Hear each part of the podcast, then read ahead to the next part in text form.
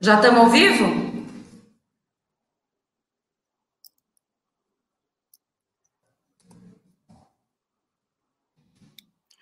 Ô, Cris, você sabe quanto tempo vai durar? Ah, geralmente é, é uma hora, um pouquinho mais. Depende de se a gente render aqui, né? Que a gente fala muito. É. Quatro mulheres é bastante coisa. Estamos ao vivo, então, pessoal. Boa tarde, todo mundo que está aí, que poderia estar no churrasco tomando uma cerveja, mas está aqui querendo ouvir de política com mulheres maravilhosas. É, a Laís não chegou ainda, está chegando rapidinho, mas por enquanto nós temos aqui a maravilhosa Adelaide Oliveira, que é ativista política desde 2013, né, Adelaide? Já fez, é, já foi, já fez parte do Vem Pra Rua, um movimento também, é, que sempre se juntou ao MBL. E a gente tem a Amanda Vetorazzo, que é uma ativista política também desde 2014, é, entra junto com a causa animal. Né? Eu queria que vocês falassem um pouquinho de vocês. Adelaide, é, o tema hoje é mulheres na política, né? Porque a gente arrasa, as mulheres arrasam, hoje a gente está tomando conta aqui do News, a gente invadiu o MBL, é tudo nosso hoje. E eu queria que você falasse um pouquinho uh, do seu trabalho, do seu ativismo, enfim, da, da sua importância como uma grande mulher para o meio político, para o cenário político. Oi, é um super prazer estar aqui ao vivo. É, muito obrigado pelo espaço e estou é, muito feliz de estar aí. É, cada um que está doando, né, dando o seu tempo para a política, que é uma coisa que isso não acontecia, né? Isso era uma coisa muito difícil. É, e agora as mulheres estão dando mais espaço para a política. É, eu, na verdade, eu comecei um pouquinho antes de 2013, né?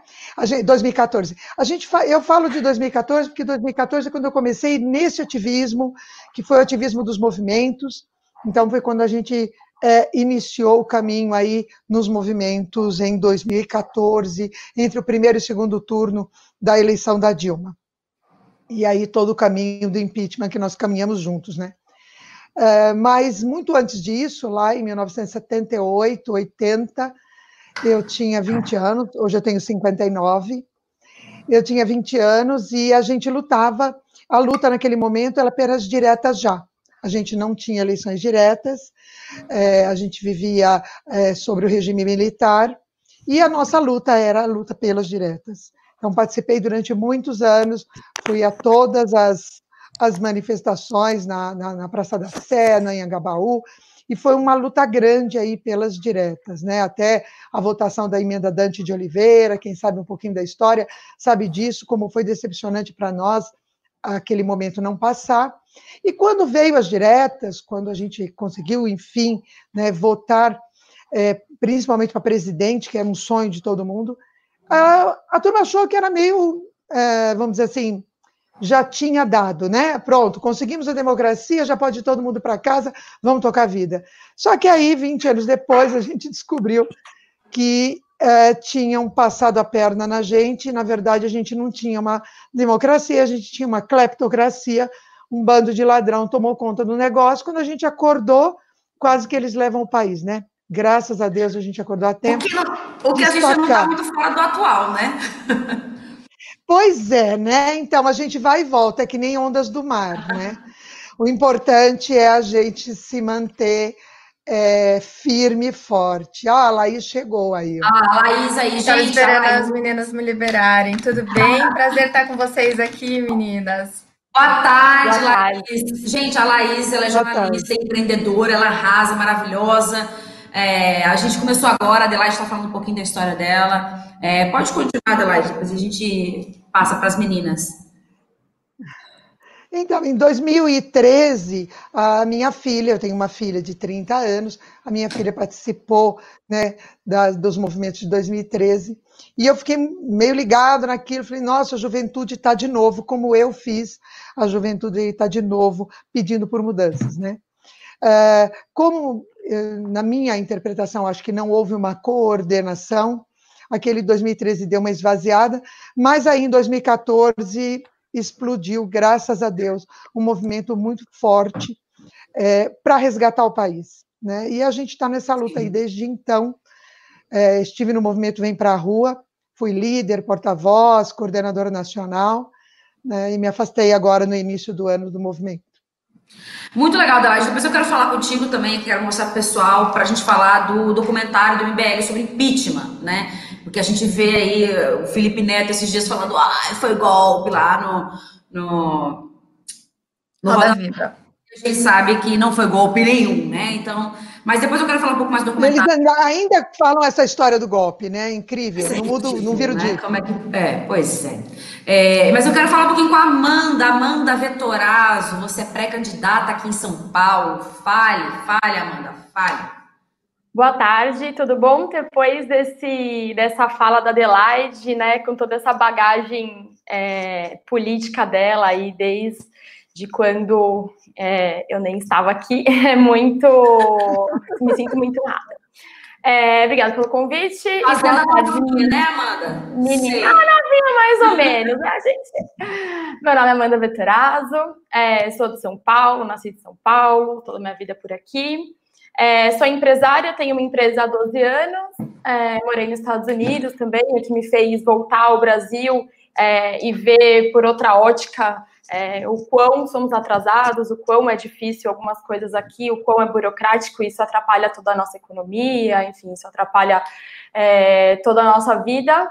E, e sou protetora também, exatamente é, nessa junção do retorno dos Estados Unidos e da proteção animal, que eu comecei a ajudar um centro de controle de zoonoses e ver as dificuldades e ver é, como estava abandonado e juntar as pessoas junto com o poder público para lograr algo maior, que realmente a gente conseguiu fazer uma grande transformação lá. Não vou falar muita história, senão a uma hora eu vou ficar falando história de aqui.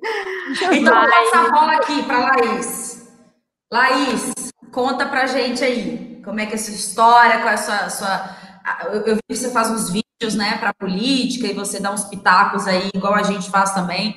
É, conta... Então, eu sou jornalista e eu deixei de atuar como jornalista quando eu me tornei empreendedora, mas o motivo pelo qual eu fui para o jornalismo foi porque eu já era é, uma ativista política, para a gente definir assim. Eu já era completamente apaixonada pela política. Eu acho que as pessoas precisam entender de política, até para poder criticar, para poder concordar ou discordar. Eu acho que isso é uma coisa que falta no Brasil hoje. As pessoas xingam nomes, ah, você é comunista, você é fascista, sem que elas consigam realmente saber a definição de cada uma dessas palavras, de cada um desses regimes, né?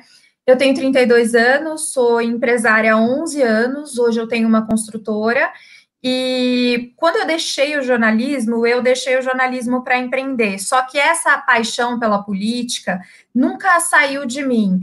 E chegou um momento que eu até pensei em voltar a ser jornalista, mas aí eu me fiz uma questão que eu acho que o jornalismo e os políticos eleitos deveriam fiscalizar quem está no poder.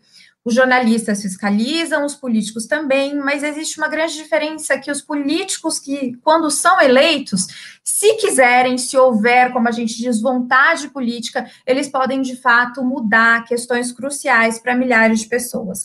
Então, é essa vontade de fazer uma mudança em larga escala que me fez querer estar tá mais dentro da política, entendeu? Entender melhor esse jogo e participar é, colocar as mãos na, na, massa mesmo, de uma maneira diferente, que eu não poderia fazer somente como jornalista. Então, eu faço os vídeos, eu tenho uma grande experiência como jornalista, eu trabalhei em diversos veículos de comunicação e eu, eu procuro mostrar para as pessoas, traduzir para as pessoas de uma maneira que elas consigam entender, não só as notícias, ah, teve o plano Mansueto, o que, que é o plano Mansueto, como que isso impacta a sua vida. Então, meu trabalho os assuntos de uma forma geral.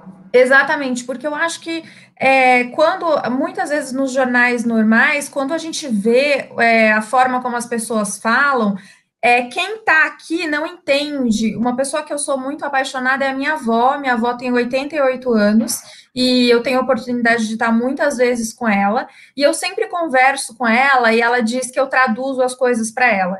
Então, para mim tem que ser assim, tem que ser. Você pode concordar ou discordar de mim, mas tem que ser. Tem, a pessoa, você tem que compreender, tem que ser compreensível para as pessoas de todas as idades, de todas as classes sociais. Então, assim, é um exercício diário que eu faço com ela. Vó, a senhora entendeu? E eu acho que isso ajuda no meu trabalho de tentar traduzir o que está acontecendo no universo para as pessoas. Sim, muito legal, muito legal. Aliás, nós estamos aqui com uh, quatro, né, contando comigo, mulheres que estão envolvidas com a política de alguma forma, né, e, e de formas diferentes. Né? Eu tenho um trabalho um pouco mais parecido com a Laís, de fazer vídeos, explicar os temas, eu estar com os personagens ali para dar uma, uma movimentada. A Adelaide é uma ativista mais eh, ferrenha ali, que vai lá, que, que tá lá no meio da confusão. A Amandinha já vai se candidatar é, a vereadora também já vai, vai, participar mais ativamente da política.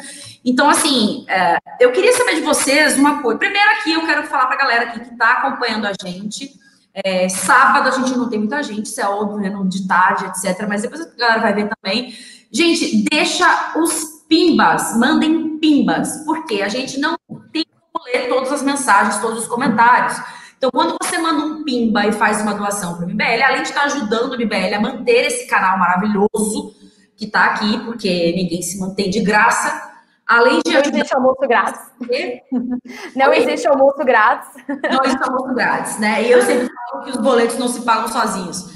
Então, uh, mandem os pimbas aqui, porque além de você ajudar o MBL, você a sua pergunta vai ficar em destaque. Então a gente vai conseguir responder. Pode perguntar o que vocês quiserem, que a gente está aqui para falar, a gente está aqui para responder. Pode perguntar sobre qualquer assunto, que a mulherada aqui não é fraca, a mulherada aqui sabe de política, entende de política e vai responder o que vocês quiserem, tá? Então manda aí pra gente o, os pimbas, tá? No superchat. É, outra coisa, deem like no vídeo, porque quando você dá like no vídeo, ele fica mais em evidência e ajuda outras pessoas também a assistirem. E eu gostaria muito de que vocês mandassem esse vídeo, esse, essa live, para outras mulheres. Mulheres, às vezes, que precisam de um empurrãozinho, que precisam de um empenho para se envolver na política. Porque, como a Laís estava falando, a, a política ela não é só é, para quem vai lá se candidatar. Pra, a política está em tudo que a gente faz na nossa vida. Então, é, a política é essencial. Né? E as mulheres, a gente vê que não existe muito interesse das mulheres. Já vou passar a bola para vocês, mas eu quero dar outro recado. O MBL agora está com um grupo de mulheres, MBL Mulher, que é a Aline Godoy, lá de Goiás, que está comandando esse grupo. Tá lá no Instagram, então, se você é mulher, se você quer é, é, se interar de política, você não precisa ser realmente ativa, você pode estar lá só para participar, só para se informar, só para interagir com as outras mulheres. Vai no Instagram das meninas, MBL Mulher, e faça parte do grupo delas, lá tem um grupo do WhatsApp muito legal, muita gente boa. E é isso. Eu quero saber, Adelaide, você estava no documentário do MBL sobre o impeachment, que eu falei agora há pouco, é, que inclusive o documentário está aqui no canal do MBL, né, mbl.org.br barra doc, e também está no Amazon Prime. Né, Para quem ainda fica igual o Felipe Neto, falando que é golpe, é golpe. É, e aí, me conta, como é que foi esse impeachment? Como é que foi esse movimento? Você estava na época no Vem Pra Rua, era isso? Conta pra gente. Exato. É, na, na verdade, foi uma tomada de consciência, foi, foi uma coisa, foi um fenômeno social maravilhoso que aconteceu. É, eu acho que historicamente, quando forem estudar a história do Brasil, aquele momento, 2014 a 2018, eu acho que foi uma virada de página do Brasil. O Brasil eh, tinha, o brasileiro tinha fama de não sair do sofá, de ser extremamente acomodado, de não se mexer. E quem se mexia, quem falava vamos para uma manifestação, acabava em quebradeira no final. Né? E, e nós quebramos este, este, esse status, né? Nós e o MBL e o Vem para a Rua estavam juntos é, com outros movimentos, e nós quebramos essa, essa história do ou você vai para uma manifestação quebrar tudo, ou você fica em casa no sofá.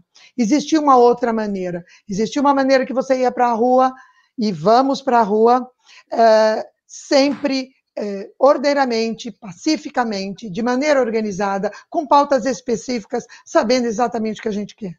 Durante todo esse caminho, eu lembro que as pessoas perguntavam uma coisa, viu, Cris, que eu acho muito interessante. As, as pessoas perguntavam: quando é que vocês vão entrar na política? Eu dizia, mas eu já estou. eu posso não estar ainda na política partidária, mas na política estou, estamos todos, e cada vez mais precisamos participar. E houve um fenômeno maravilhoso, que foi um fenômeno de participação. As pessoas começaram a entender que a presença delas apenas a presença dela na rua, com seu cartaz, com a sua manifestação, engrossava um caldo que podia mudar as coisas. Que o impeachment as pessoas começaram a ver que as pessoas tinham força também, né? Não só. Exato, elas começaram a se reconhecer com força. Os políticos. Né? É uma coisa que a gente não. Eu acho que é, é uma. É, e é uma coisa que a própria mulher precisa aprender, né? É, falando de mulheres na política, que é a sua força.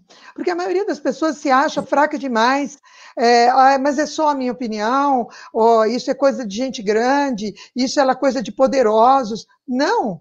Quando eu acho que está errado, amiga, eu junto dinheiro, cato um avião, vou para Brasília e falo tudo que eu penso para eles. Você entendeu? Porque eu acho que tem que fazer isso mesmo. Todos nós precisamos fazer isso. E eu acho que a gente aprendeu a fazer isso nessa caminhada do impeachment. A gente descobriu o valor da participação de cada um na política. E hoje o brasileiro não é mais acomodado. É, não, foi um marco, né? Eu não estava na época do impeachment, uh, não era ativa politicamente, e quando eu vejo o documentário do MBL, me dá um desespero de pensar que eu não fiz parte daquilo. Você tem a sensação de que você queria ter feito parte daquilo, quem não fez, né? Queria ter feito parte daquilo. E a gente está vivendo um outro momento do Brasil que a gente precisa muito que as pessoas é, se empenhem, né? E, sobretudo, as mulheres, as mulheres Uh, e aí eu posso perguntar aqui para Laís. Laís, você tem muito hater, muito xingamento, muito esculhambação igual eu tenho, ou é mais de boa? Não, fica tranquila, que eu sou sua companheira absoluta nisso. Eu tenho sim muito hater. Cada vez que eu posto alguma coisa, principalmente do Bolsonaro, né? As pessoas não admitem que não pode falar mal do mito, porque o mito é maravilhoso, porque tudo que ele faz é certo.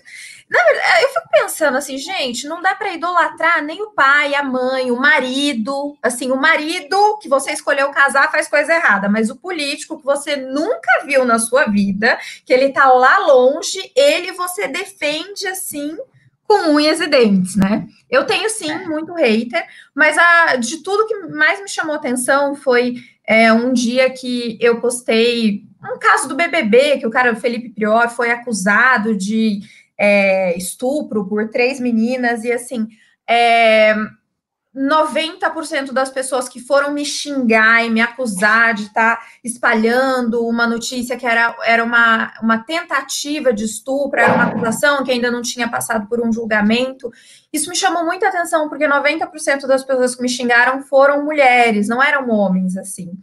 É, eu, não, eu não vejo muito essa questão da sororidade. Eu acho que ela existe, e ela existe em uma parte, mas é, existe uma parte das mulheres também que ainda é, parecem que são atuantes contra é, qualquer coisa que, que a gente denuncie. Que é, a gente fala, olha... eu, vou, eu vou te falar, eu, eu tenho alguns vídeos falando contra o feminismo, né? Eu vivo batendo no feminismo, e eu vou te falar, a maior das denúncias, dos xingamentos, das ameaças, vem das feministas, né? Sim. Que é essa sororidade que deveria existir, né? Essa consideração por ser mulher, quer dizer, você só pode ser mulher e falar o que você quiser se você for de esquerda, se você for é, propagar ideias marxistas, o movimento feminista, que é um movimento. Não, e vale dizer que sororidade não é feminismo, né?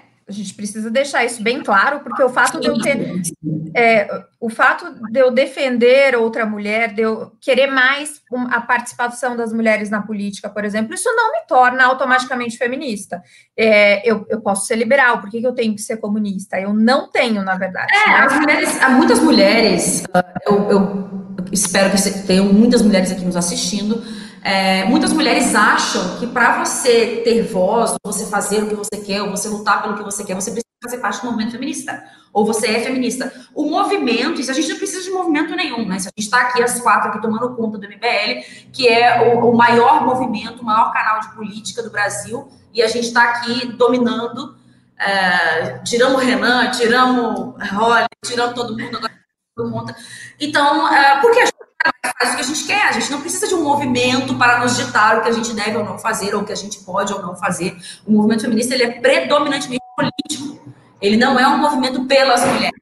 Ele é um movimento pelas mulheres de esquerda. Tanto que é como que se você discordar dela, se você uh, é, falar alguma eu, coisa. É, eu acho que há até um desvio nessa definição do que é ser feminista, Também. do que é defender a mulher, ou o que é um, movimento é, absolutamente de esquerda, que não defende mulher, defende uma posição específica, que uma não pauta. que é, decididamente exala uma pauta específica e que absolutamente não representa as mulheres em geral.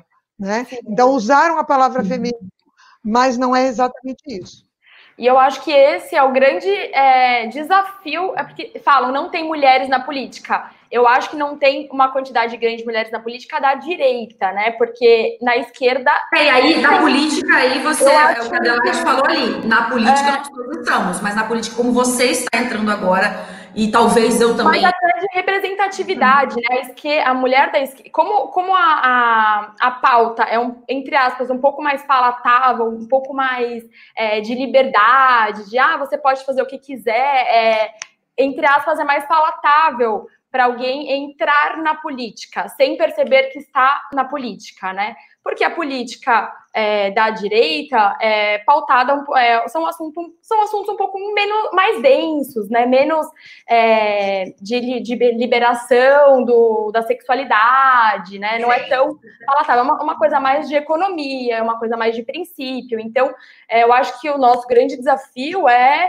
é, expressar isso e fazer com que a política seja palatável também para um lado, né, para, para a direita, né? Porque eu acho que na esquerda é, tem muitas mulheres é, ativas, né? E vocês veem isso bastante nos comentários, nos ataques, né? Eu acho que falta é, essa trazer um, ser, ser um pouco mais palatável para as mulheres da direita, talvez, para a gente conseguir. É, a gente tem aqui. Falaram aqui, eu vi alguém falando que meu áudio tá ruim. Gente, é porque essa sala aqui só tem essa. Era um lugar que tinha mesa, então eu tô com eco aqui, mas eu tô mais perto da janela para ver se eu consigo comunicar. A gente tem pimbas, a galera tá dando dinheiro aí, galera. Vamos ajudar aqui o MBL e vamos deixar os comentários em evidência. Então a gente tem aqui X bits, bit, é isso? Dou cinco reais. Bolsa Bolsonaro assumiu ontem que cometeu o crime de falsidade ideológica. O que falta para esse pilantra ser preso? É, o babado tá certo a puxar pro Bolsonaro. O que, que vocês acham? Diz aí, Adelaide.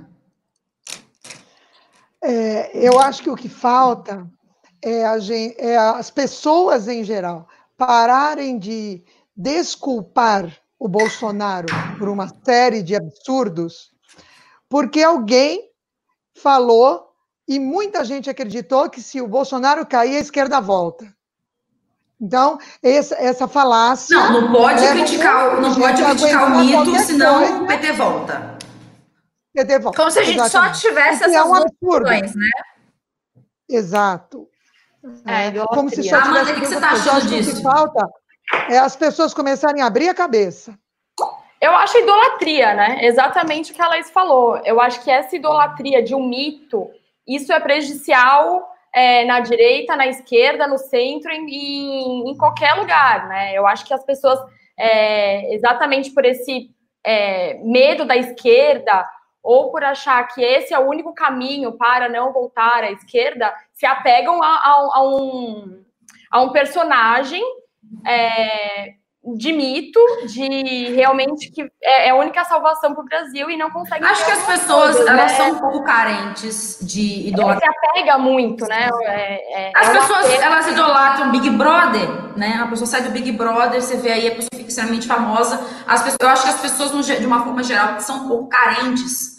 Né, de ter ídolos, e aí quando vê alguém que está ali, uh, teoricamente superior por estar no cargo público, que, enfim, é um funcionário nosso, né, político, ele é um funcionário do povo. Mas e as pessoas olham aquilo como uma. Oh, meu Deus. E às vezes o falar mal não necessariamente é isso que você não gosta, né? Pelo contrário, quantas vezes a sua mãe te dá uma bronca? Então, eu acho que é, falta as pessoas entenderem que, as, que falar as coisas também não é, é, uma, não é porque você odeia, né? Não, é, o que, que eu quero falar? Que as pessoas elas têm que se, se apegar mais no que realmente importa para o Brasil do que na pessoa que está lá. Então, assim, o quão isso está sendo. Sim, eu imagino que o Bolsonaro seja um mega parceiro, um churrascão, uma cerveja, a postura. Gente, é, não é surpresa tá, discurso ser esse. O Bolsonaro foi eleito dessa maneira. É porque na eleição as coisas se polarizaram de uma maneira que dentro da eleição de 2018, ou era o Bolsonaro ou era o Haddad. Só que esse discurso passou. A gente não está mais na eleição em que o Haddad é o perigo e vai voltar. A gente vai ter outra eleição. Então, na, o que temos de oportunidade de fazer uma reforma política verdadeira é nas urnas. Teremos uma oportunidade agora e teremos outra em 2022. Eu não sei, ele perguntou assim se quanto falta para ele ser preso. Quanto falta para ele ser preso, eu não sei. Mas eu acho que dentro do número de besteiras que ele faz todos os dias, é, existe uma básica questão de tempo até que ele sofra o impeachment, né?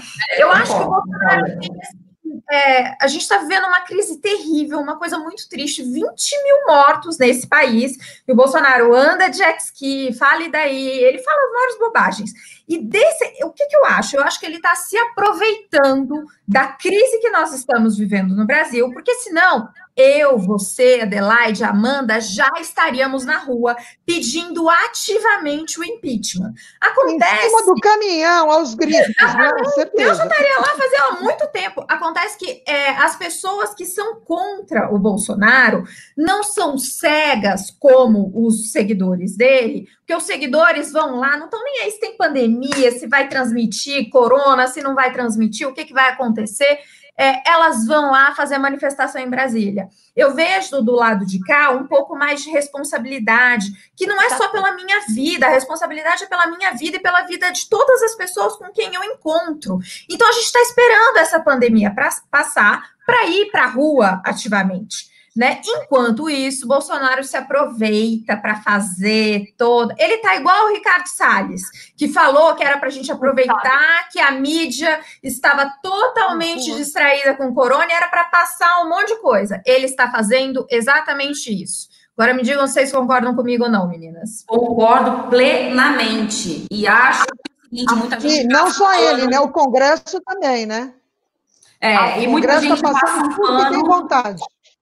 A fala é. do Salles foi realmente é, talvez uma das piores. E, e, é engraçado. Olha, olha Amanda, para mim, eu, eu que sou jornalista, eu fico assim, a, horrorizada com essas falas. E ninguém, ninguém falou muito. Eu ia trazer exatamente a fala do Salles, né? Porque é, foi uma, uma das falas que mais me chocou no depoimento todo.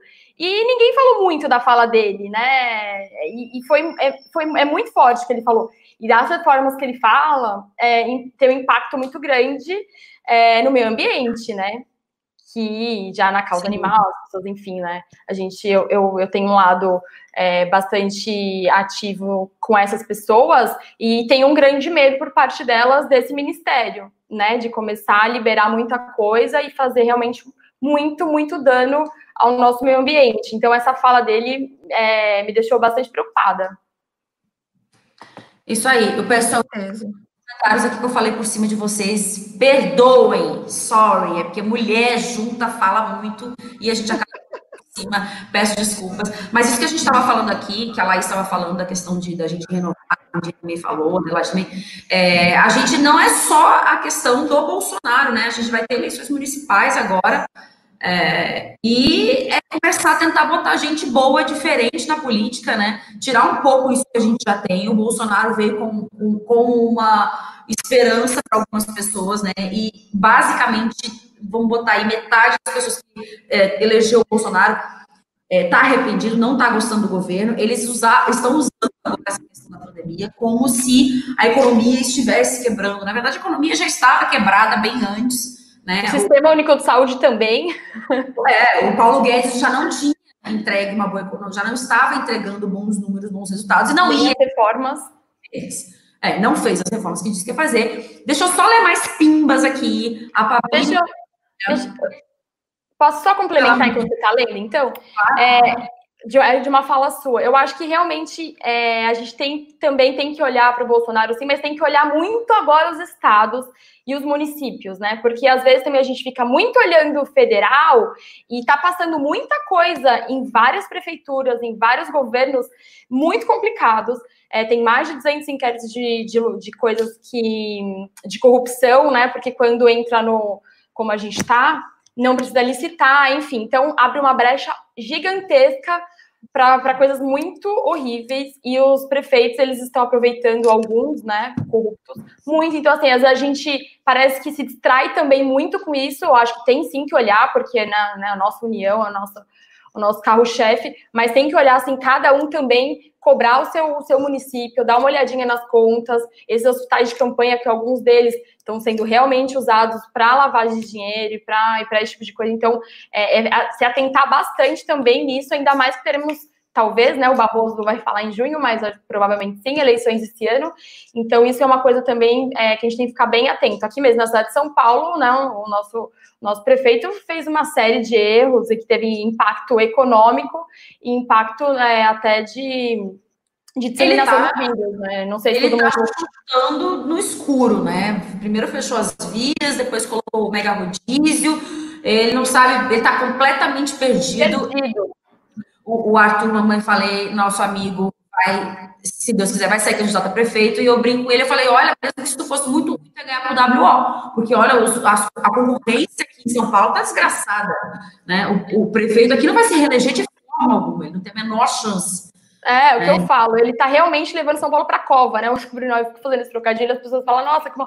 É porque realmente as medidas que ele tá tomando no, no, epicentro, né? Porque São Paulo é o epicentro da doença, é, a gente realmente fica sem um gestor. E aí você vê a importância da, da eleição, a importância de colocar uma pessoa. O problema que... do Bruno Covas em São Paulo é que eu me sinto literalmente um ratinho de laboratório. Ai, é. vamos fazer assim e ver se dá certo. Não, ah, não vamos fazer do outro jeito e ver se dá certo. Nossa, não deu certo. Aí 270 uh. mil pessoas já saíram por dia pro mega rodízio. E foi todo mundo assim, a pessoa foi Vamos supor que a pessoa está com suspeita de corona e ela não pode sair com o carro, ela pegou o ônibus, ela foi na, na, na, na AMA, na UBS ou no hospital é, regional, enfim. Ela foi em todos esses lugares, aí ficou para sair o exame e ela volta para casa, fazendo tudo isso no transporte coletivo, né?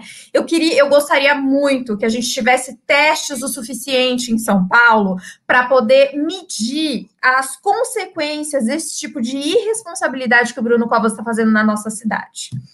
É, a gente é. não tem esses testes, a gente, eu acho que os números, eu vejo muitas pessoas me escrevem, ah, esses números não são verdade. Eu também acho que os números não são verdade, mas as pessoas que estão me, me escrevendo estão falando que esses números são menores, que isso é uma coisa inventada pela mídia. Gente, pelo amor de Deus, a mídia ainda não tem essa capacidade de inventar um vírus, uma pandemia desse tamanho no mundo, né? Se for só no Brasil. Não, é, é, é, o que eles falam, assim, parece que eu vou falar assim, meu, meu pai é mega bolsonarista, meu Deus.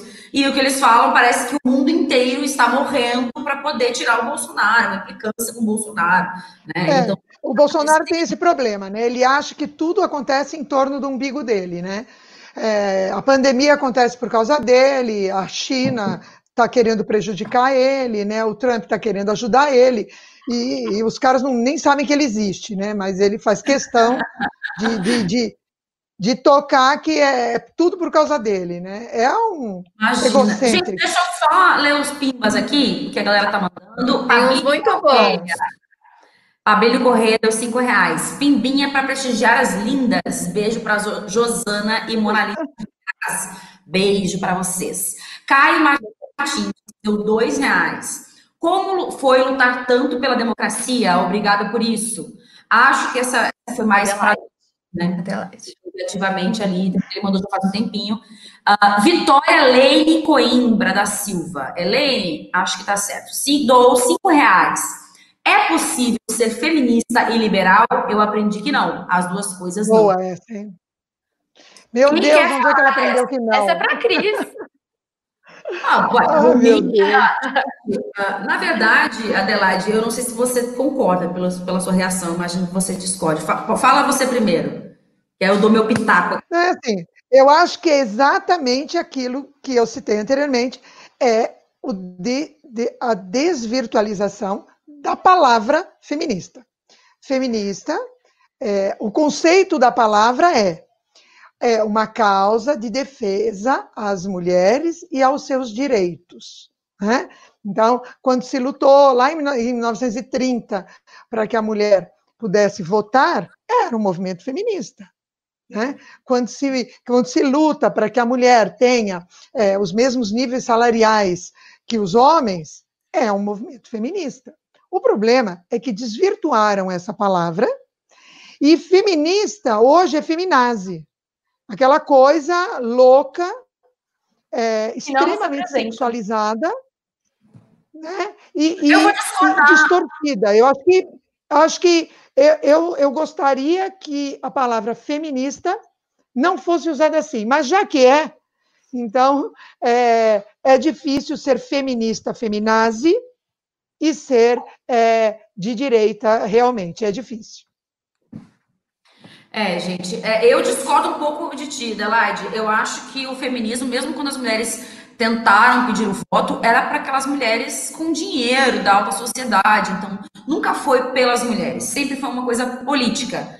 Então, eu aqui respondendo Vitória, é, que fez a pergunta, eu não acho que você possa ser feminista liberal, porque, como eu falei, se você quer lutar pelo que você quer, independente se você é mulher, se você é homem, se você é trans, se você sei lá o que, que você é, é, é você lutar pelos seus direitos pessoais, particulares, né? A gente pode querer melhorias, a gente pode querer, como eu falei, a gente não está no movimento feminista e a gente está aqui no meio do MBL ao vivo, que é o maior canal de política, né? Então, porque a gente conquistou nosso espaço com as nossas atitudes, a gente não precisou de um movimento para delimitar. Então, feminista, para mim, não é uma pessoa que quer uh, os seus direitos. Que quer seus direitos é uma pessoa normal, independente se é uma mulher ou um homem. Né? A mulher que ela, ela vai lá e faz, acontece. Então, o feminista é um movimento, o feminismo, desde sempre, todas as ondas do feminismo, é um movimento marxista, é um movimento puxado, é completamente de esquerda, ele é puxado para as ideias comunistas, para as ideias marxistas, e sempre foi um movimento político, nunca foi pelas mulheres. Tanto que a gente falou aqui, a maior quantidade de esculhambação, de xingamento, de haters que eu tenho é feminista mulher.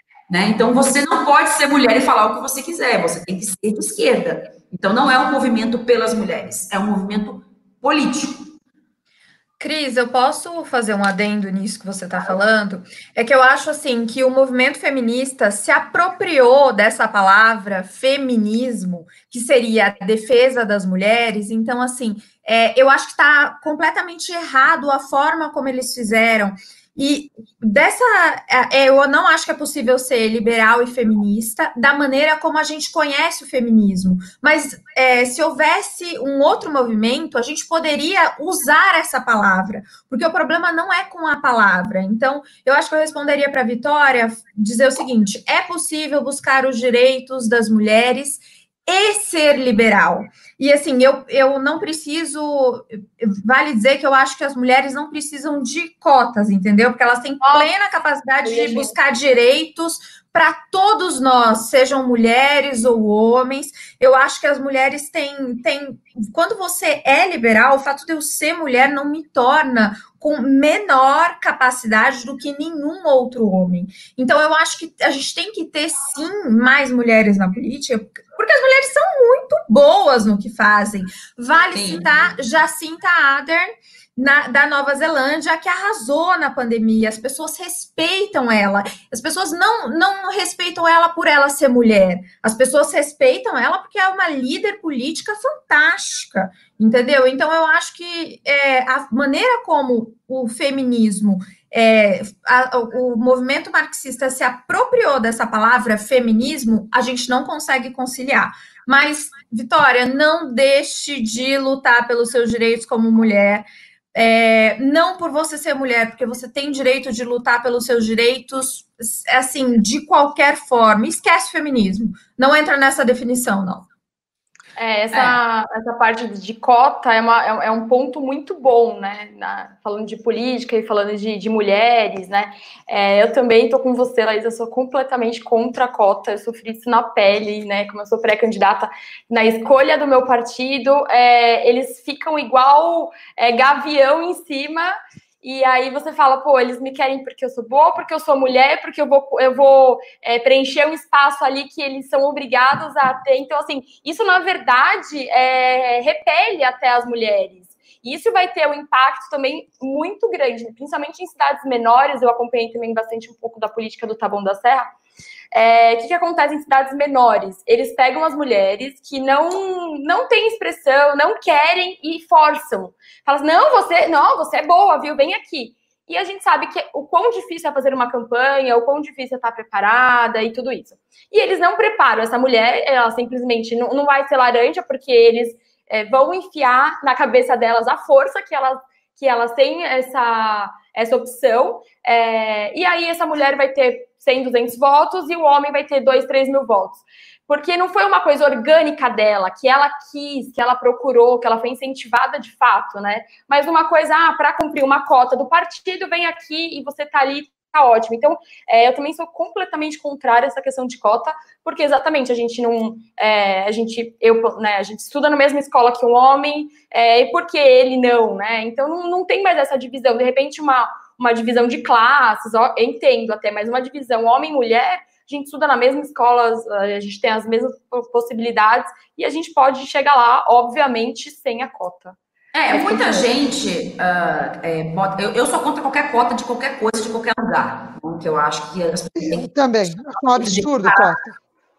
Pois é, e nessa questão feminina, eu, é, eu acho pior, porque querem empurrar ela abaixo. A maioria das mulheres, nós, nós quatro aqui, e imagino que várias que estão comentando aqui também para a gente, são exceção. Né? O meio político ele é predominantemente masculino, não por ser machista, né? E a maioria das mulheres não se interessa. É como você entrar numa faculdade, num curso de engenharia, que é predominantemente masculino, porque os homens se interessam. Né? E a política, ela é pesada. A gente apanha aqui. Eu semana passada perdi 2 mil seguidores, assim, em todas as redes sociais e só pão, porque o Carluxo lá resolveu falar de mim, enfiar naqueles gabinetes do ódio, etc. É, então, assim, eu, eu, a gente sabe como é pesado é, apanhar no meio da política, né? Então, nem toda mulher quer meter a cara, nem toda mulher tem essa, essa, essa coisa, porque a mulher tem um jeito muito mais materno, muito mais uh, de sentimento, etc. Então, é pesado o político ele é pesado, por isso que eu acho que ele é predominantemente masculino. Só que o problema mas é que sabe por que, que ele é pesado? É, mas é pesado exatamente porque os maus estão lá. Ah, a, a política é podre, porque os podres foram para lá. E as pessoas honestas e, e, as mulheres, ah, eu não quero pôr a, mão, pôr a mão nisso. Só que a gente tem que botar a mão nisso, porque senão nós vamos ser governados a vida toda por um homem é, podre, é, é, com os piores interesses possíveis. Então, se a gente não se mexer, a gente vai ser governado por quem a gente não quer.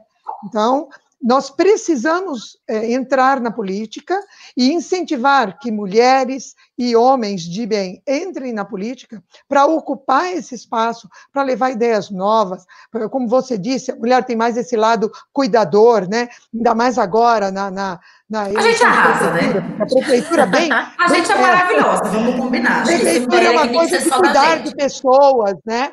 Então, vereadoras, é, tem que ter mais mulheres lá, porque a prefeitura é muito de cuidar das pessoas. É, Eu acho que nessa eleição, principalmente, tinha que ter muita mulher. Porque Mas eu acho que as mulheres, a gente tem que tentar. A população e da casa da gente, que é a cidade, né? É, e. Eu acho que a gente tem que tentar incentivar as mulheres a entrar nesse meio político. Como eu falei, que tem um grupo lá, quem não viu, não ouviu o que eu falei antes, tem um grupo lá das meninas, agora o MBL tem um MBL mulher, né? Mais para ter esse contato mais íntimo com as mulheres, que tem um jeitinho melhor de falar, que às vezes tem mulheres ali no grupo que não querem se candidatar, mas que querem passar uma informação, querem se instruir, então estão lá no grupo, entra lá no, no Instagram das meninas.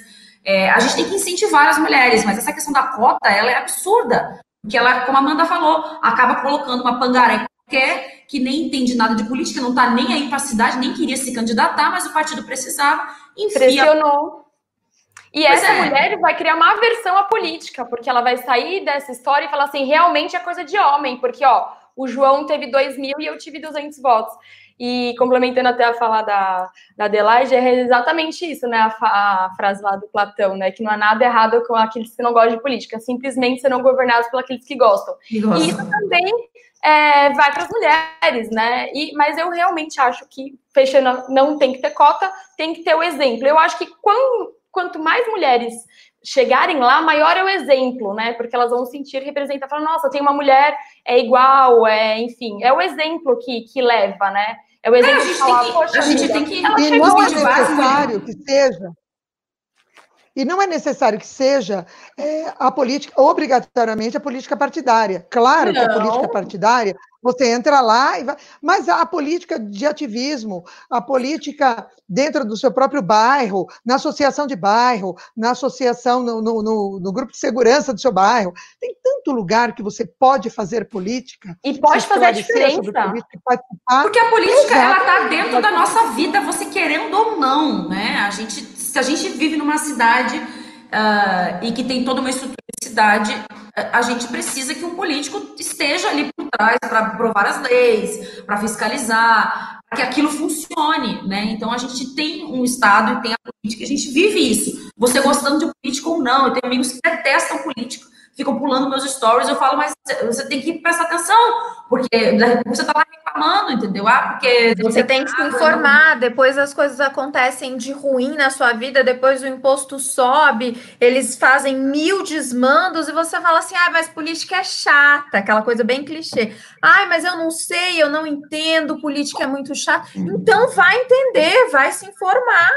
Porque informação não falta, concordam? E eu acho que a Adelaide tem razão no sentido da gente não olhar a política somente de uma maneira federativa. A política no seu bairro é importante você olhar, é importante você tomar os cuidados nas diferentes esferas, porque é, é o que você falou com a, as pessoas. Ah, as pessoas me perguntavam quando é que você vai entrar para a política. Eu já estou na política né? Venha me ajudar. É que eu acho que as pessoas estão tão carentes. companhia. As pessoas estão tão carentes de bons políticos que quando elas veem a gente metendo a cara e falando, informando e fazendo, as pessoas querem ter uma pessoa como, como nós, me incluo nisso, porque muita gente fala sobre isso comigo, querem pessoas como nós, que são ativas, que metem a cara, que, que vão lá, que com os políticos, que entendem de política, as pessoas querem se ver representadas de alguma forma.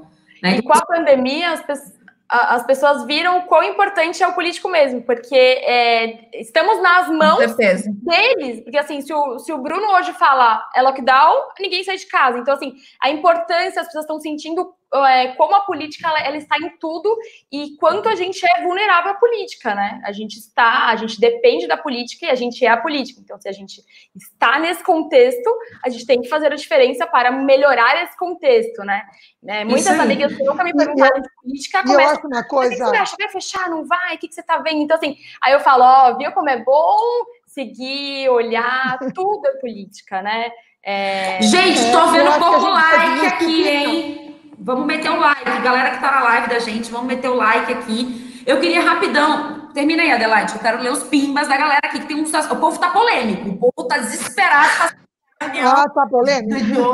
É, tá eu acho muito importante a gente desmistificar a política. Todo mundo acha que político é de, de, a cada dois ou quatro anos que você vai lá e vota, e é político quem vai para lá e te representa. Não, político é todo mundo que discute a sua cidade, o seu bairro, se a, sabe, é você se juntar na porta de casa e falar, caramba, olha aquele buraco ali, eu não posso deixar aquele buraco, alguém vai na prefeitura, eu vou, a, a, faz um abaixo assinado, isso é política. Então, política tem que desmistificar, né? Política está é, muito eu... aqui dentro de casa do que a gente imagina.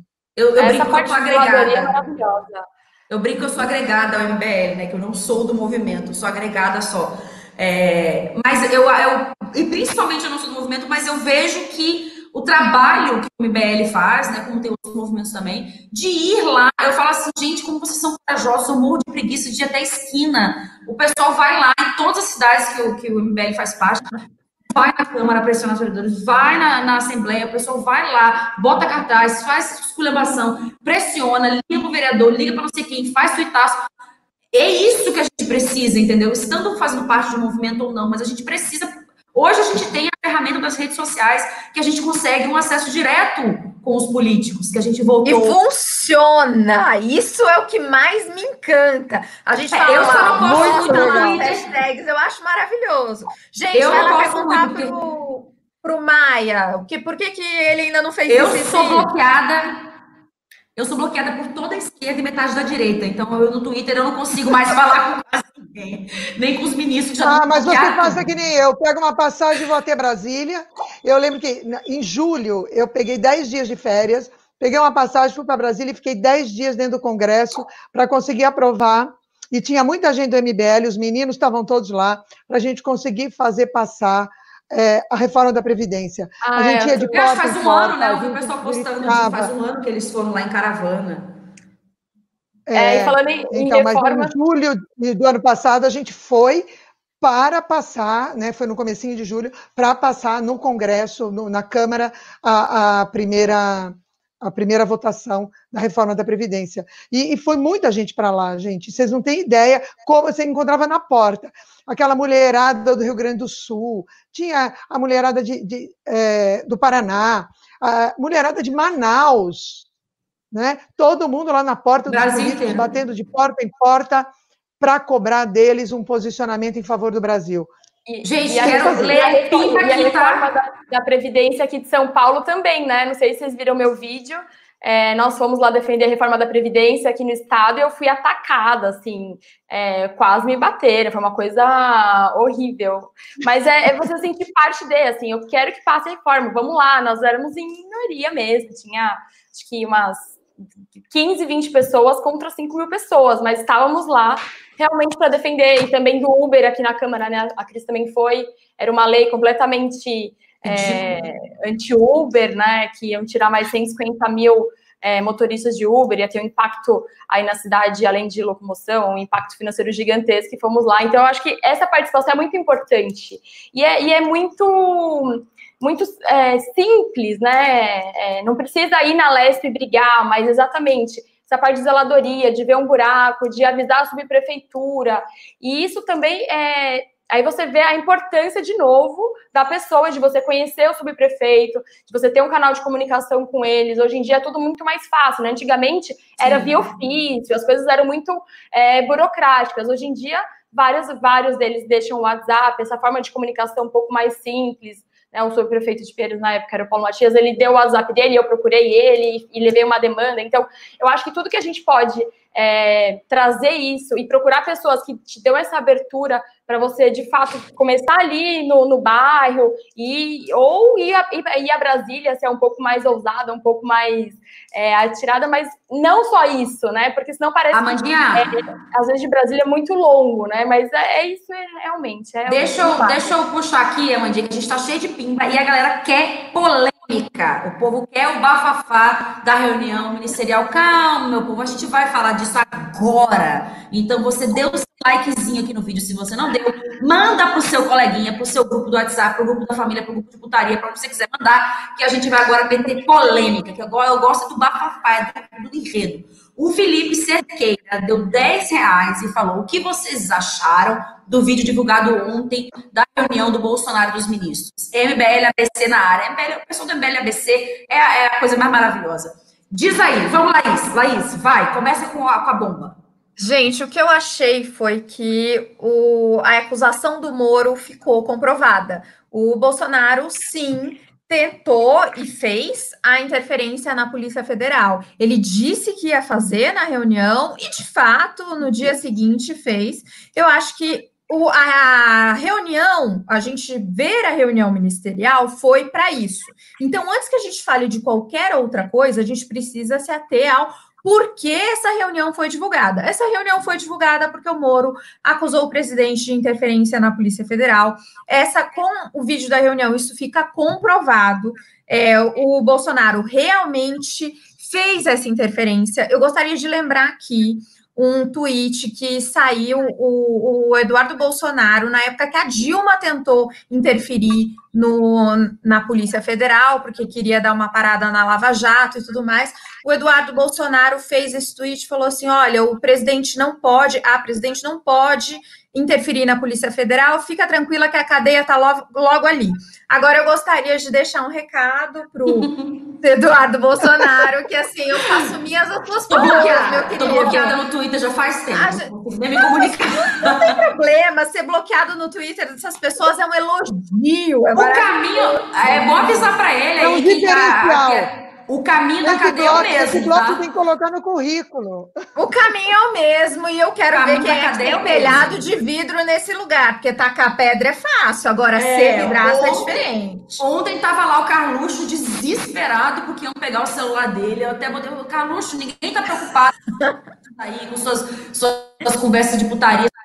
A gente está preocupada com o que você faz uh, usando o dinheiro público, né, como como um vereador federal, um vereador lá em Brasília, ele é vereador do Rio, mas está lá em Brasília. A gente quer saber o que, que tem aí nas mensagens. Não apague, não, meu anjo.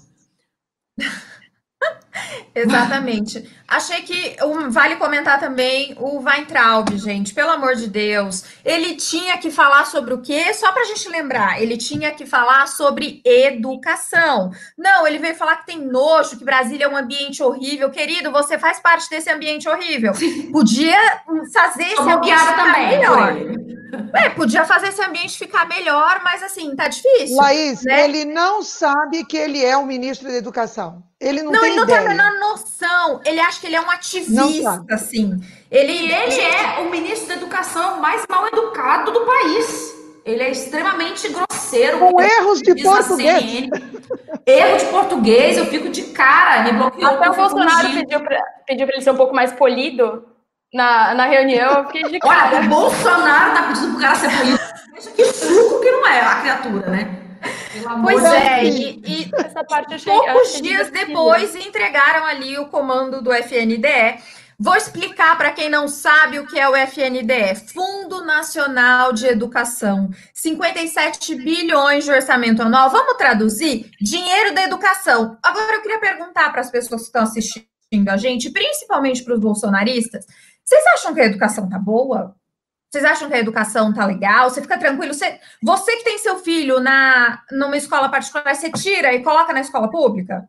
Porque se você coloca na escola pública, eu estou errada. Vai Traub está certo. O FNDE está fazendo maravilhas assim. Vocês, lembram da matéria que o Fantástico fez no final do ano, no final do ano passado, mostrando o desperdício de livro que o FNDE compra livro por 30 reais e como eles não têm uma boa distribuição dos livros, esses livros é, viram reciclagem por 30 centavos o livro, dinheiro no lixo, né? É mais fácil picar o dinheiro, eu, eu acho que seria até mais barato.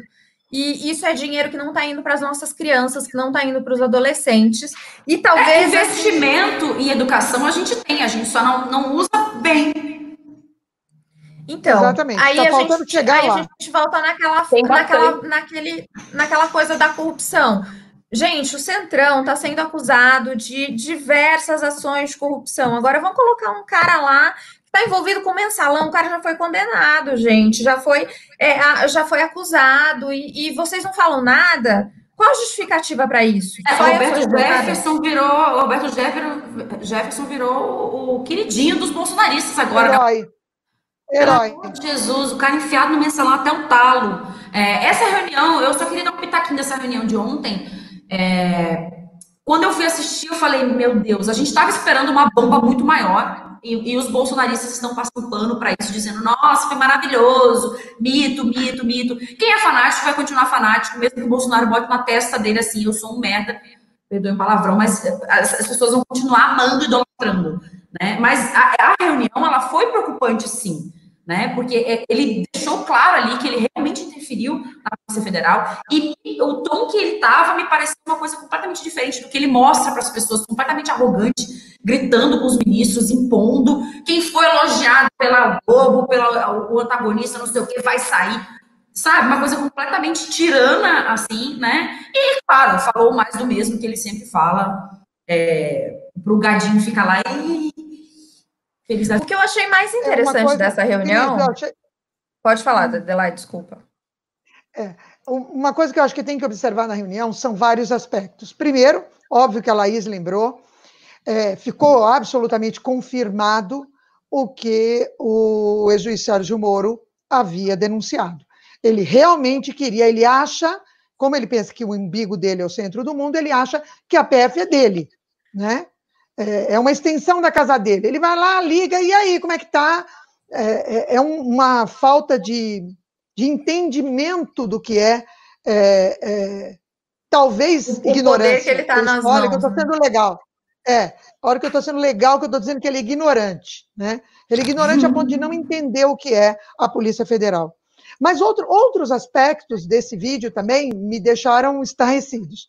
Obviamente que a falta de educação, é, a falta de civilidade, de polimento e do entendimento que ali era uma reunião da, da nata, do que deveria ser a nata do Executivo Nacional, sustentada pelo nosso dinheiro, porque conversa de bar, você fala palavrão, você xinga os outros, você faz o que você quiser. Mas é na conversa do bar que você paga a conta. Numa reunião ministerial, onde as pessoas estão ganhando para trabalhar pelo povo, deveria ser um pouco diferente. Mas um outro aspecto, eu acho que também é muito preocupante, além dessa é, interferência cabal na, na, e comprovado depois pelos atos dele, na interferência na PF, é a absoluta é, é, eles simplesmente esqueceram que existe uma pandemia. É Eles não citaram um momento que há uma pandemia, que há milhões de pessoas, milhares de pessoas morrendo, milhões de pessoas infectadas no mundo todo. Eles ignoraram isso. A única citação da pandemia foi aquela citação triste, que é vamos aproveitar que o povo está distraído para a gente passar Do o que Salles. a gente quiser. É. Foi a única vez que eles falaram, eles não conseguiram falar um momento aquela reunião deveria ser para resolver o problema do país. O maior problema do país hoje é a pandemia. É, nós temos Sim. problemas que nós carregamos da, da, gestão do PT? Temos, temos inúmeros problemas de educação, de infraestrutura, economia, temos vários mas nós temos um problema central agora, que é uma crise sanitária, que é uma crise econômica decorrente da crise sanitária. E isso não foi falado naquela reunião. Foi um absurdo que você está pagando salário. Estamos à deriva. Estamos absolutamente é. à deriva. Isso é, isso é extremamente preocupante. É, baseado no estado pontos... que foi essa reunião, desculpa, Amanda, vou falar só uma frase. Ne, baseado no estado que foi a reunião, a gente consegue entender por que, que o país está dessa maneira, né? Porque eles não discutem nada do que deveria ser discutido. Amanda, passa a palavra para você, desculpa. É, vocês compilaram aí Mulher, tudo que eu sei. Então, é, a gente não tem como, a gente quer falar. É... e comunicadoras, então, né? Os três pontos é que a gente já como a gente já abordou ah. também um pouquinho, acaba sendo um pouco repetitivo, mas as pessoas entram e saem, enfim. É, os três pontos houve interferência, sim, isso já ok, né? A gente já passou dessa fase. É, os outros dois pontos que realmente me chamaram muita atenção foi o do Salles, que ninguém falou, e como eu falei no começo, eu acho que tal, eu acho que talvez uma das piores falas da reunião, é, ele querendo passar essas reformas, ele querendo é, aproveitar que ninguém está olhando o meio ambiente e fazer algumas coisas que podem sim ser muito prejudiciais ao nosso meio ambiente. Então, isso, a fala do Salles foi uma coisa que me preocupou. E a, o outro ponto que me preocupou é exatamente esse, é do corona, né? Ali não era momento de falar absolutamente nada, era, era momento de falar de dois problemas, da saúde e da economia, pós, porque isso também tem Exato. que ser falado, né? Então, o problema atual e o problema é, secundário, que tem que caminhar junto, mas que são esses dois problemas. Ficaram debatendo outras coisas, e é isso que eu falo que eu, eu postei várias vezes, que eu me sinto num navio sem comandante e sem destino, né? Porque a gente não tem um comandante que está ali guiando. Ah, tem destino, não tem Nós estamos indo para um iceberg. Nós estamos indo em direção a um iceberg. Da, do presidente, volta a falar isso no âmbito da, do estado de São Paulo, isso na cidade de São Paulo. Então, isso em todas as esferas, é, eu, eu me sinto exatamente nisso, num navio que não tem nem comandante nem destino. Amandinha, eu acho pior. Eu acho que a gente está num navio indo para como diz Adelaide, e a gente está com o comandante, parece que está bêbado. Porque Eles Todos eles, né? A gente Os três comandantes. O mundo inteiro parou. A gente nunca esperou que isso fosse acontecer. O mundo inteiro está parado. E o nosso governo, tá, o nosso, nosso presidente está andando jet ski, tipo, aí dá, sabe? Se é, fosse e ele é muito parente dele, eu queria ver se ele ia dizer a mesma coisa. Então a gente está num governo, assim, um desgoverno que está levando esse tipo de coisa que o mundo inteiro está levando completamente a sério, ele está levando na brincadeira. E a gente e é tem muito... mortes aí. E é muito triste ver essa desunião dos poderes, né? Do, dos poderes e dos governos e da. Era um momento de todo mundo falar, gente, calma aí, ó, temos nossos problemas, mas vamos, vamos, fo foca aqui, vamos, vamos, se juntar, depois a gente se xinga, depois a gente faz, continua a, a politicagem da coisa. Mas agora. Não, Bolsonaro, palavrão foi pouco, ele usou para xingar os governadores, né? Quer dizer. Já... É, vamos, vamos gente, eu queria falar de um outro é ponto da reunião. Eu, fala, queria, fala. eu queria citar um outro ponto da reunião, que assim, a, eu vejo que os bolsonaristas estão vão usar isso como bandeira para defender o Bolsonaro, que é a hora que ele fala assim: gente, eu quero o povo armado na rua porque eu não quero uma ditadura e não tá dando mais para segurar. Peraí, deixa, deixa eu entender assim, colocar um óculos aqui. Você mora no mesmo lugar que eu? Como que não está dando mais para segurar? A ditadura se enlouqueceu. É, nem vou colocar aqui a discussão de armas ou não, mas você você diz que você quer a liberdade, mas você quer a liberdade de imprensa, mas você xinga todos os veículos de imprensa, porque ele citou liberdade de imprensa. Então, assim, todos os políticos, sem exceção, dependem de alguma maneira da mídia para se eleger.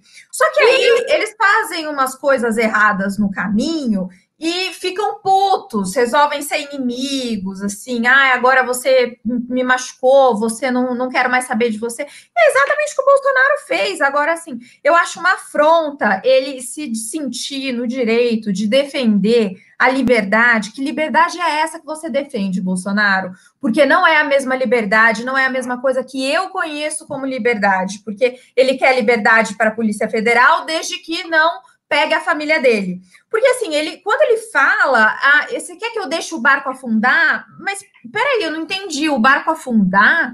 Porque você tem medo do quê? Tem como o barco afundar? Porque assim, quem não deve não teme, né? Então deixa a Polícia Federal fazer lá as investigações deles. Agora você está muito preocupado. Eu vou interferir, sim, é o que ele diz. É, por que, que você está tão preocupado? Só para eu entender. E, e, essa forma que a, a, os bolsonaristas usam de dizer ele não quer uma ditadura, ele na verdade quer defender a liberdade, quem não fizer parte do meu governo de defesa da família, peraí, eu não defendo o seu governo, eu acho que você está fazendo um monte de coisa errada, e eu acho sim a família maravilhosa, não me confunda com as suas definições de liberdade, família, e eu acho que o autoritarismo dele é prejudicial. Ele, ele é quase um, um Luiz XIV que fala assim: o Estado sou eu. Só que o Estado não é você. O poder emana do povo e vai continuar emanando. Não é porque o Bolsonaro quer que isso vai mudar agora. É, eu queria fazer uma observação. Cris, só, só, mais uma observação sobre o vídeo ministerial. Vai, vai, que a gente sobre a reunião. Uma vai, coisa vai, importante que eu acho que, que, que a gente tem que levar em consideração é o seguinte: as reuniões ministeriais, normalmente, não são filmadas. Não existe este protocolo. Ninguém ali filmou escondido. Ah, aquela filmagem foi feita por ordem do Bolsonaro. Eu acho que a gente precisa pensar nesse contexto, dessas palavras que ele usou. Ele usou: sou a favor da liberdade, eu sou a favor da liberdade de imprensa, eu sou a favor da liberdade das pessoas, eu quero ele estava fazendo um discurso populista para separar trechos da filmagem que seria interessante para ele, porque ele mandou filmar. Quando pegaram o vídeo inteiro, vamos apresentar o vídeo inteiro, inclusive as besteiras que você falou, deve ter sido uma surpresa para ele. Porque ele que quis filmar aquela, aquela reunião ministerial. Então, muitas das falas dele são falas para serem publicadas. Ai, nossa, pegamos, quem o bolsonarista está falando isso. Ah, vocês viram como ele é, no, é, na reunião ministerial? Não, ele não é aquilo na reunião ministerial. Ele estava fazendo cena para uma câmera que ele mesmo mandou colocar lá para fazer propaganda política populista para ele. Esta que é a questão. E foi pego de surpresa quando pediram a fita inteira para todo mundo ver. É, e é aquela coisa, né? Ele fala de liberdade, liberdade de imprensa, liberdade de expressão, mas ao mesmo tempo que ele fala, se algum ministro foi elogiado pela Globo, pelo antagonista, tá fora. Então, que liberdade é essa? Liberdade da imprensa que ele gosta, né? Aquela Gente, preciso ler aqui os pimbas, porque a galera mandou muito bem aqui. Amandinha, temos um fã seu aqui, ó. Felipe de Battenberg, dou 10 reais. Se alguma delas se candidatarem para vereadora, meu voto é Amanda Vetorazzo. Oh! Paulo. Ó, Amandinha. É, Carla Ramírez, dou 5 reais. Vocês acham que a divisão desigual das tarefas domésticas afeta a participação das mulheres na política? Deixa eu ler mais aqui, depois a gente emenda. Anderley Pastrello, Pastrello, Pastrello, dou cinco reais. Clube da Luzinha, aqui menino pode entrar? O que vocês acham da, dos masculinistas em contraponto das feministas? Vou emendar aqui os pimbas e a gente depois mete a coisa aqui para a gente é, falar tudo, tá? Ariovaldo Laranja, dou 10 reais. Cadê o Ministério Técnico? Votei por isso. O que acham dos pensamentos das deputadas bolsomínias? Parabéns pela participação na política. César Gasperetti, acho que é Gasperetti, dou 20 reais. Como o MBL planeja quebrar o jogo de cartas marcadas de caciques de partidos que decidem que, quem concorre nas eleições e nos deixam sem boas ações? Candidaturas avulsas? Voto distrital misto? Qual a opinião de vocês? Essa é a Mandy vai responder pra gente. Deixa eu terminar aqui. Caio Martins, doou dois reais. Por que não trocar feminismo por mutualismo? VD, doou cinco. Poderiam falar a opinião de vocês sobre a ameaça de golpe? Aprendendo mais sobre política aqui com vocês. Edu Luna, doou dois reais. Fala pro machista do Renan chamar vocês para live. Mas a gente está aqui, meu anjo. O Renan chamou a gente está aqui. Belíssimo. A gente vai. Leandro doou 7,90, mas não, não vi o pimpa dele aqui. Acho que ele não falou nada. Então, Leandro, muito obrigado pelo seu 7,90. É, já que você não quer fazer uma pergunta. O Alan, o Alan, não sei, me perdoem, 5 reais doou. Como vocês veem as mulheres hoje em cargos políticos de alta visibilidade para incentivar ou não as mulheres na política? Ministras do Ju, Jude Exec. Judiciário, eu acho. Judiciário, é. O executivo deve ser também. É, emendei um monte de pergunta, porque a gente já está chegando no final.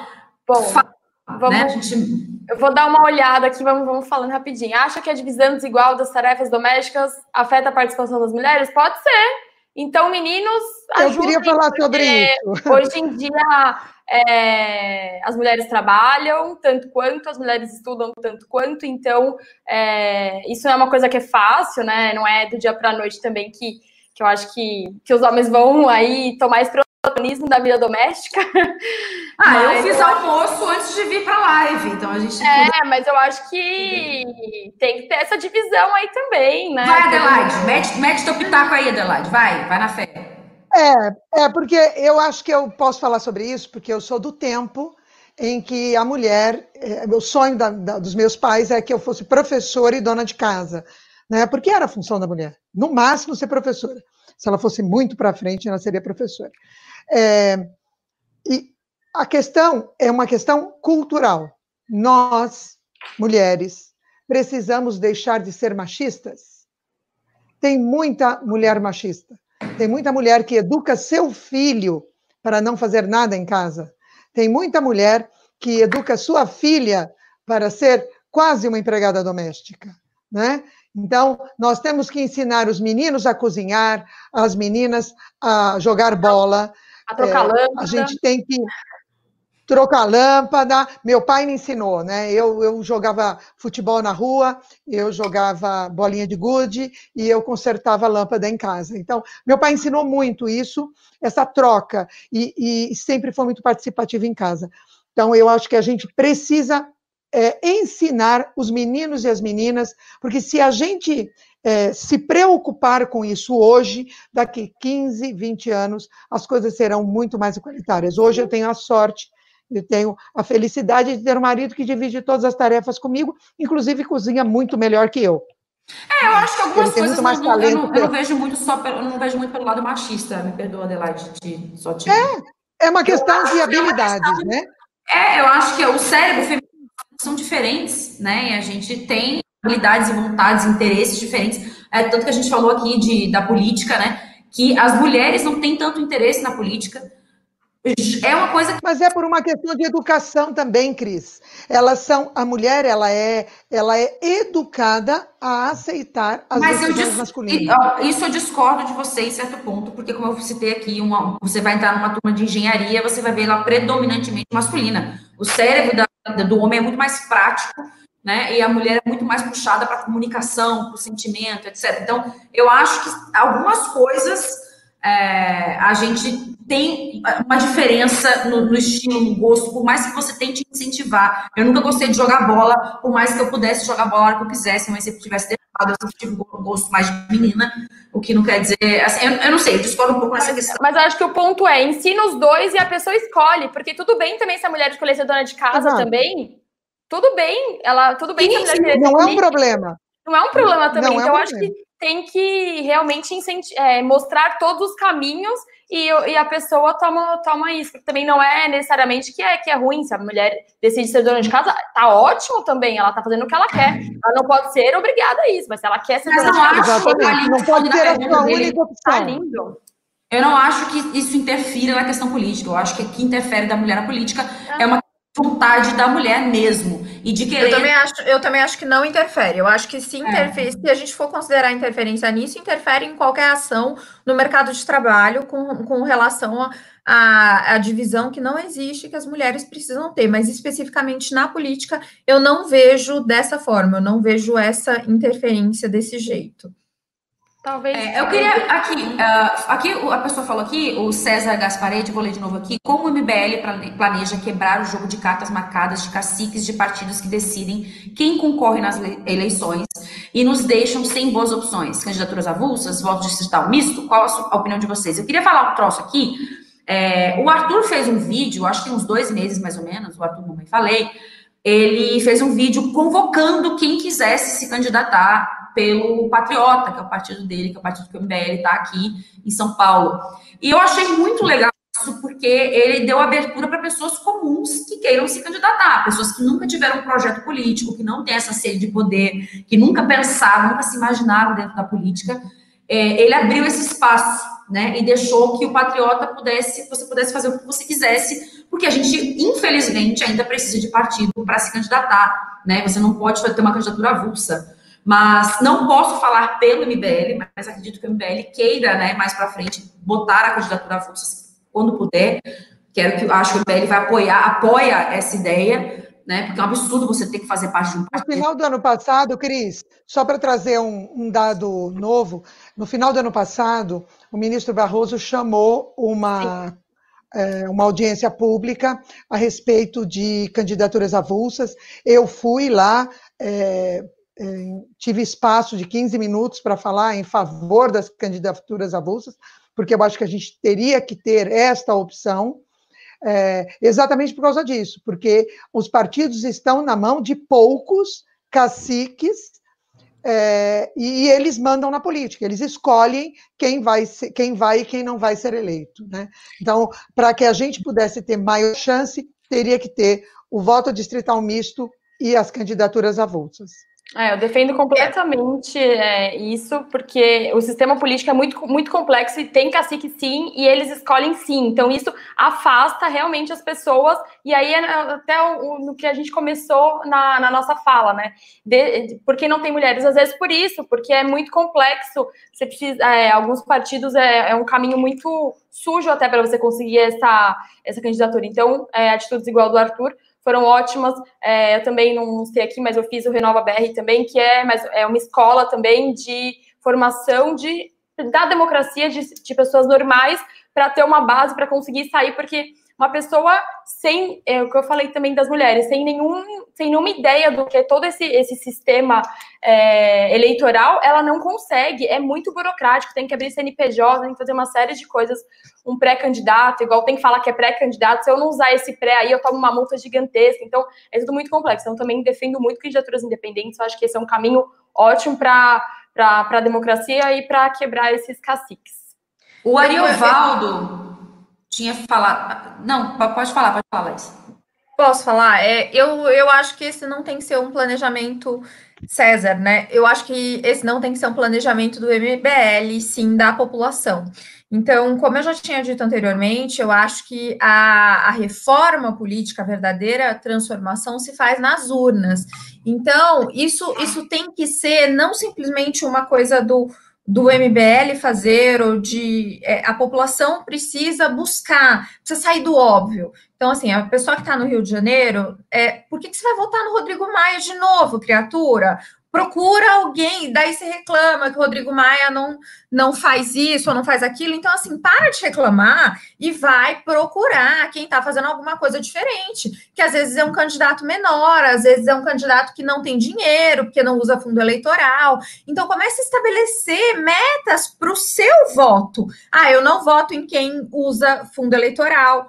Isso é uma grande pergunta que as pessoas têm que fazer agora nessa eleição é, municipal. A chapa, é, não, não vai eu, eu acho que as pessoas precisam se perguntar e se questionar e colocar essa barra. Se, se os políticos não tiram o fundo eleitoral por vontade própria, tiramos nós, os políticos, que não tiram o fundo eleitoral por vontade própria. Então, eu acho que esse questionamento é um dos, um dos problemas da política é que ela acontece de cima para baixo.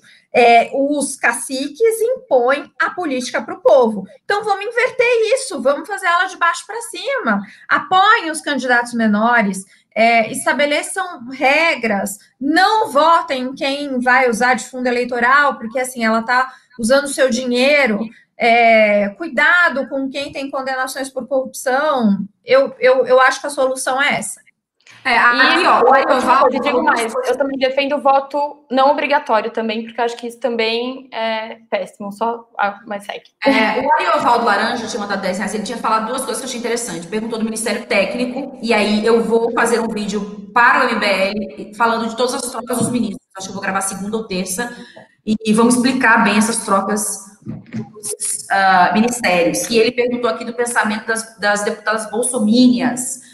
É, a gente viu bastante gente, só complementando aqui a Laís, a gente vai ter que encerrar, infelizmente, né? Queria bater papo mais com vocês, mas é, é eu quero só falar isso aqui: que a, a, gente elegeu um bando de pangaré deputado na última eleição, porque fez a linha com a mão, porque estava lá fazendo vídeo para o YouTube, e elegeu um bando de gente completamente ignorante, completamente é, desajustado, que não tem a menor noção do que está fazendo ali. E a gente, com a pandemia, está vendo né, essas pessoas ali que era, era, eram para estar à nossa frente, nos dizendo como é que a gente vai conduzir essa crise e estão fazendo nada. Então, as é, realmente foram, foi nesse grupo que se elegeu um monte de gente aí que não tinha menor condição de se candidatar, de se eleger. Concordo com a Laís. Vamos dar chance para aquele menor, vamos dar chance para ver o trabalho da pessoa, para ver a intenção da pessoa, o que ela quer ali, se ela quer só poder, se ela quer só dinheiro, ou se ela realmente quer fazer alguma coisa.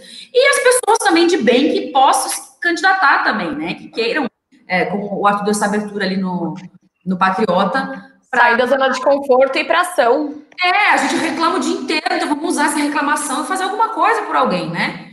Gente, eu queria muito. Transformar a indignação em ação, né? Em ação. Exato, exato. Eu queria, infelizmente, a gente vai ter que ir embora. É, eu quero que peçam, vocês aí que estão assistindo a gente, deixa o like de vocês no vídeo para o vídeo ficar mais em evidência, se a gente conseguir é, compartilhar nossas opiniões. Quero agradecer o MBL que deu essa oportunidade da gente aqui. Mulher, gente, desculpa se eu falei por cima de alguém. Mulher fala pra caramba, não tem como. E, e quatro tagarela, não tem como. É, Quero pedir que sigam, nos sigam nas redes sociais aqui, a Adelaide Oliveira, Laís Taliberti. É Taliberti? Fala. Isso, Taliberti com TI mesmo. E Amanda Vetorazzo com dois. Dois T's e dois D. Cris Bernardi, eu, euzinha, meu canal, meu Instagram, as coisas do Twitter, tudo é mesmo nome, vai na fé. E, gente, quero agradecer muito vocês três. É, Muito obrigada por esse bate-papo. A gente que agradece. Essa Muito troca. Obrigada pela oportunidade. Querem falar alguma coisa, fazer uma, uma conclusão aí? Queria falar para as pessoas deixarem nos comentários se eles gostariam de ver a gente de novo por aqui. Queria saber a opinião de quem assistiu a live. Boa. Conta pra gente se você queria, vocês gostariam de ver a gente de novo. E vai lá nas redes sociais do MBL e fala: queremos as meninas de volta. A gente tem que ter um programa aqui nesse MBL. Exatamente. É isso é. a coisa que falar. E o meu último recado, o meu último recado acho que seria assim: chamar as mulheres para a política. Não é obrigatório ser a política partidária, nem a política ativista, mas a política no seu bairro, onde você mora. Não se desligue, se liga, porque isso muda a sua vida, isso muda a vida dos seus filhos, isso muda a vida das pessoas em torno de você. Então, se liga. Política não é complicado. Política é, é necessário e faz parte da tua vida. Então, vem para a política. Venha, venha para a política. Perfeito, perfeito, Adelaide. Muito obrigada. É, essa live, como ficou parecendo a música, nós vamos invadir sua praia, né? Invadiu aqui a praia dos meninos. É, realmente, se ficou alguma dúvida também, pode mandar por aqui ou mandar nas nossas redes. É, gente, a gente não consegue ler todos os comentários. Tem muito comentário, graças a Deus, nós somos Sugest... queridas aqui. Sugestão, gente... críticas, estamos aí abertas a, a isso. É, queria agradecer mais uma vez o Embele, a Cris, que foi uma ótima mediadora aí para conter essa mulherada falante. É, e é isso, participe da política, é, do seu bairro, é, de tudo, assim. É, você vai ver que como é gostoso você ser um agente da transformação mesmo e você ser esse canal aí de uma transformação a nível nacional, a nível do bairro, a nível de zeladoria, a nível é, da internet, é, enfim. É, e é isso. E política com evidência, né? Não tenham políticos de estimação, seja ele num, qual for, não tenha política, tenha sempre é, esse pensamento de política baseado em evidência, né? Vejam as evidências e tome a decisão que, que achar cabível de todos os aspectos políticos, mas isso tem que ficar muito enfático, política com evidência. É isso aí, gente. Muito obrigada. Obrigada a todo mundo que assistiu a gente aqui, ficou com a gente aqui. É, espero esse sabadão. Esse, esse sabadão, a pessoa era para estar no churrasco tomando uma cerveja, mas vai ter que estar aqui conversando de política. E é assim que o país vai para frente, a gente debatendo, trocando Exatamente. É, e mulher, como eu falei, fala muito, a gente fala uma por cima da outra, mas é isso, gente. Obrigada todo mundo. Foi um prazer conhecer a Adelaide e a Laís, que eu não conhecia. Sim, prazer, prazer menina. Gente, obrigada. A menina, todo mundo. Segue a gente. Tchau, tchau.